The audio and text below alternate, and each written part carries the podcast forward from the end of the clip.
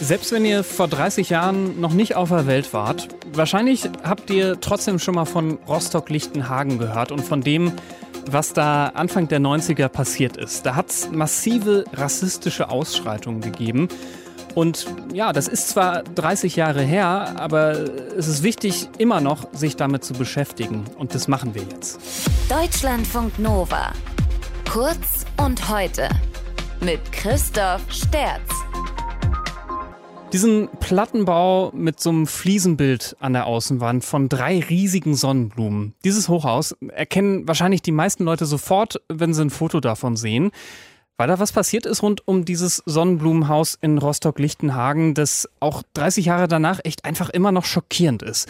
Dass sich da blanker Hass und Rassismus entladen haben, unter anderem gegen Geflüchtete, gegen Leute aus dem Sonnenblumenhaus dass da Nazis randaliert haben und Brandsätze geworfen haben und hunderte Schaulustige drumherum applaudiert haben. Wie gesagt, das ist vor 30 Jahren passiert, im August 1992. Und weil das lange her ist, aber eben einfach nicht vergessen werden darf, spreche ich da jetzt drüber mit Mintu Tran aus dem Deutschlandfunk Nova Team. Mintu, lass uns mal 30 Jahre zurückgehen. Wie konnte das damals passieren? Also, du hast ja diese Sonnenblumenhäuser auch erwähnt. Wenn du dir das vorstellst, dass, äh, wenn wir darüber sprechen, das ist vor allem die Mecklenburger Allee 18 und 19.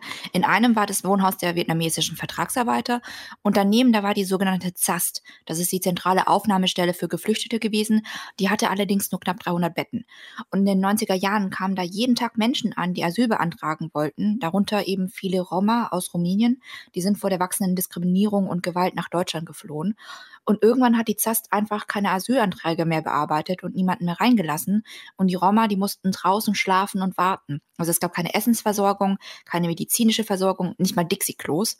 Und äh, ja, diese unverhaltbaren Verhältnisse eigentlich, die haben die Rechten damals instrumentalisiert, um äh, so mit rassistischen Narrativen Stimmung zu machen so nach dem Thema, die, hm, Wort mit Z hier, die haben alles dreckig gemacht, klauen alles und so weiter. Und viele Medien, darunter auch die Bild, aber der Spiegel auch zum Beispiel und vor allem die Lokalzeitungen, die haben da mitgemacht. Die haben teilweise zum Beispiel einfach kommentarlos Ankündigungen zu sogenannten Protesten und Drohungen von Rechten abgedruckt. So, und dann hat am dritten ha Tag äh, das Haus der vietnamesischen Vertragsarbeiterinnen und Vertragsarbeiter angefangen zu brennen, ne? Genau, die Rechten haben da nicht nur Molotow-Cocktails geworfen. Es gibt Videos davon, wie sie an den Balkon hochklettern und die Vorhänge in Brand stecken. Ja, und die Zas und die Roma, die davor geschlafen haben, vor diesen Häusern, die wurden zum Glück vor der Eskalation in Sicherheit gebracht, im Gegensatz eben zu den Vietnamesen. Die haben sich dann selbst übers Dach gerettet, als das Haus gebrannt hat. Und wie durch ein Wunder ist damals niemand gestorben. Das ist echt auch rückblickend noch so krass, ne? Also ich meine, was ist denn da eigentlich schiefgelaufen? Also wer, wer war verantwortlich, dass das so weit kommen konnte und dass das so, so gelaufen ist? Mhm. Ja, wir haben ja jetzt schon 30 Jahre danach. Also die Frage nach der Verantwortlichkeit, die ist schon viel gestellt und gut aufgearbeitet worden. Da gibt es ganze Bücher darüber. Ähm, verantwortlich für die Taten sind in erster Linie natürlich erstmal die Täter selbst, ne? Aber es ist auch bei den Behördigen, äh, bei den Behörden ist auch einiges schiefgelaufen. Es waren zum Beispiel viel zu wenig Polizisten da, Verstärkungen aus anderen Bundesländern wurden nicht oder einfach zu spät angeordnet und die politischen Verantwortlichen im Innenministerium zum Beispiel, die waren einfach über Tage nicht erreichbar und einer der Opfer von damals, Nguyen der sagt das hier. Aber ich denke, Lichtenhagen 92, es konnte nicht so viele Zufälle sein. Und ich habe auch viele Gespräche gehabt, wo ich mir dann denke, aha, die Politik wussten diese 60.000 ehemaligen Vertragsarbeitnehmer aus Vietnam nicht. Und deswegen haben die das gezielt zugelassen, damit die Situation eskalieren, damit wir vielleicht Angst bekämen und freiwillig nach Hause, nach Vietnam zurückziehen.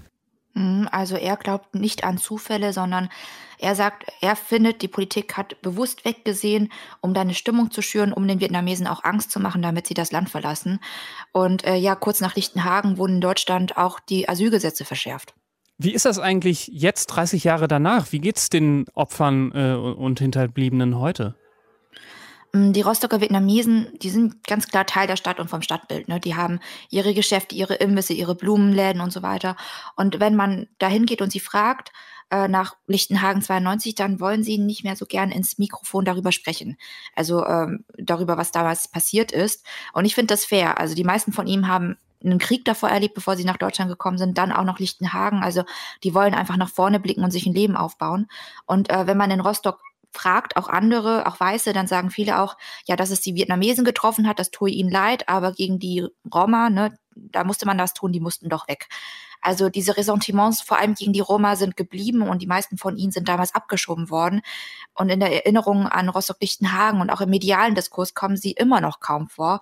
Und das finde ich schon echt schlimm, weil immerhin ne, im Nationalsozialismus sind damals Hunderttausende Sinti und Roma ermordet worden und sie werden auch heute noch am schlimmsten diskriminiert und ausgegrenzt. Mitteltran war das aus unserem Team über die Pogrome von Rostock-Lichtenhagen. Die jähren sich im Moment in diesen Tagen zum 30. Mal.